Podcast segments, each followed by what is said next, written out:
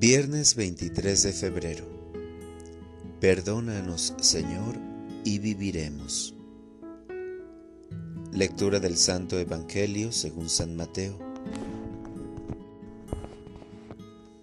En aquel tiempo Jesús dijo a sus discípulos, Les aseguro que si su justicia no es mayor que la de los escribas y fariseos, ciertamente no entrarán ustedes en el reino de los cielos.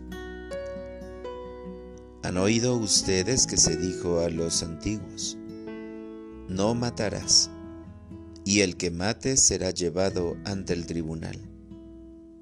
Pero yo les digo, todo el que se enoje con su hermano será llevado también ante el tribunal. El que insulte a su hermano será llevado ante el Tribunal Supremo, y el que lo desprecie será llevado al fuego del lugar de castigo. Por lo tanto, si cuando vas a poner tu ofrenda sobre el altar, te acuerdas allí mismo de que tu hermano tiene alguna queja contra ti, deja tu ofrenda junto al altar y ve primero a reconciliarte con tu hermano y vuelve luego a presentar tu ofrenda. Arréglate pronto con tu adversario mientras vas con él por el camino. No sea que te entregue al juez, el juez al policía y te metan a la cárcel. Te aseguro que no saldrás de allí hasta que hayas pagado el último centavo. Palabra del Señor. Oración de la mañana. Tengo sed de justicia. Señor, durante esta primera semana de Cuaresma, tu palabra nos pone bien claro los temas en que debemos reflexionar. Hoy el Evangelio nos pregunta por la justicia ¿Acaso practico la de los hombres o la que tú nos viniste a enseñar desde la cruz?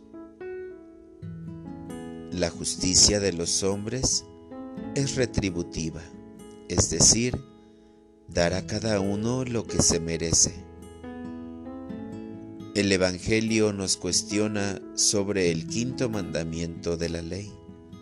No matarás un mandamiento muy difícil de vivir en esta sociedad tan llena de violencia. Debemos aprender las muchas formas de muerte que se practica. La más conocida y común es la muerte por arma blanca o arma de fuego. También existen otras más silenciosas, por ejemplo, la muerte por la lengua, ya que por ella sale la bendición, pero muchas veces también la maldición. La lengua es una espada de dos filos. Muchas veces destruye y pocas veces edifica. Para orientar mi vida. Señor, se me hace muy difícil perdonar.